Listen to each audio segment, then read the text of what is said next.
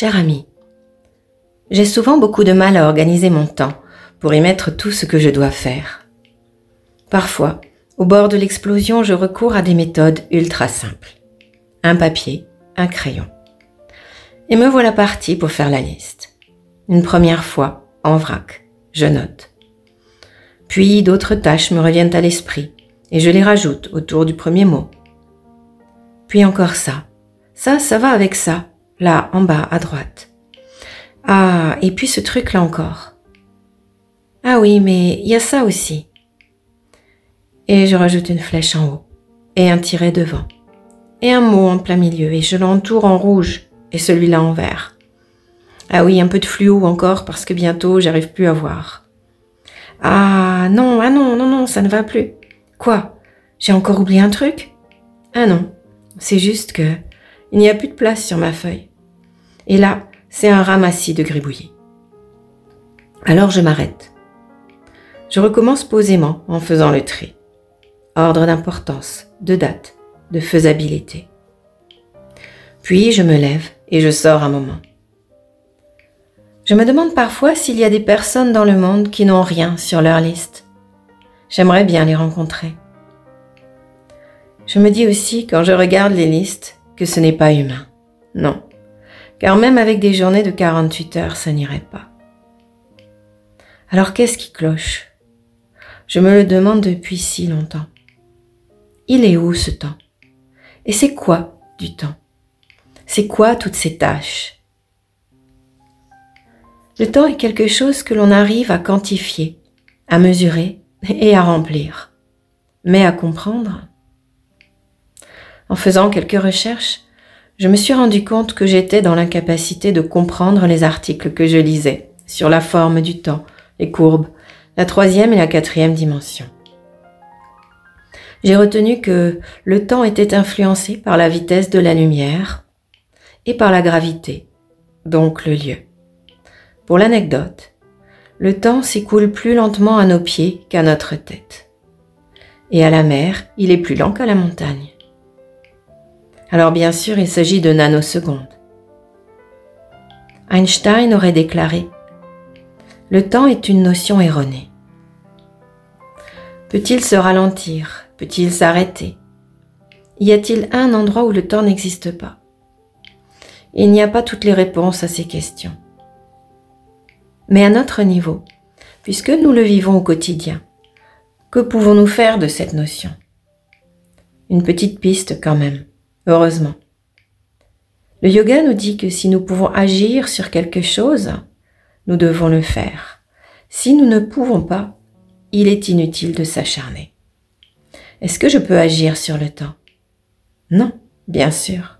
Alors, lâche, me dit ma petite voix intérieure lâcher.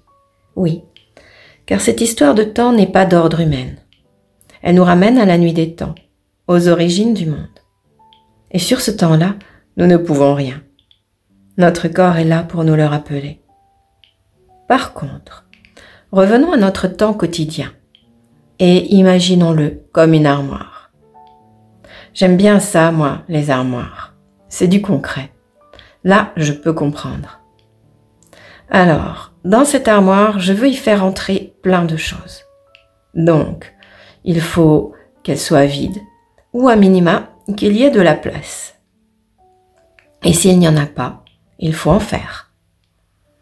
Ranger son armoire, ouvrir les tiroirs, regarder avec quoi on les a remplis, et ce que l'on peut éliminer, simplifier ou déplacer. Déplacer les tâches ça s'appelle déléguer ou simplement rendre ce qui ne nous appartient pas. Nous constaterons que nous nous attribuons souvent les tâches des autres et en plus on râle ensuite. Quand on aura rangé, ça fera déjà pas mal de place dans notre armoire temps. Et c'est indispensable. Sinon, on va tasser les choses. On appuie bien, bien fort là pour que ça rentre. Et tout ce qui s'y trouve en pâtira ou ça déborde, ou au pire il y aura de la casse. Et ça, c'est pour l'espace-temps. Le deuxième aspect de cet emploi du temps, comme son nom l'indique, c'est comment je l'emploie. c'est la qualité de mon travail. Il y a des jours où l'on travaille au ralenti, comme empêché par une énergie contraire. Souvenons-nous de notre tête et de nos pieds. Non pas pour ces histoires de nanosecondes de différence, mais pour la notion d'harmonie. Si nous n'y arrivons pas, c'est peut-être tout simplement parce que nous ne sommes pas au bon endroit, ni en harmonie avec le moment. Et là, on retrouve ce que nous dit le yoga. Être là, écouter, lâcher. Car si ce n'est pas le jour ou le moment des activités intellectuelles, alors allons donc faire le ménage. Organisons notre armoire en fonction de nos tâches. Cela ne sert à rien de ranger en haut ce qui est lourd ou ce que nous allons utiliser au quotidien. Enfin, le troisième aspect, c'est le changement. Apprenons à accepter les changements. Parfois, ils sont violents dans notre météo temporelle. Parfois, il faut tout déplacer tout de suite. Alors, l'agenda ne se videra peut-être pas, mais en apprivoisant ces trois aspects de notre espace-temps, nous gagnerons en fluidité. Les tâches s'effectueront en douceur et, comme par miracle, en temps et en heure mais ce sera notre miracle, à nous et au yoga. Et si de temps à autre cela ne suffit pas, acceptons de ne pas pouvoir faire, tout simplement. À bientôt mon ami.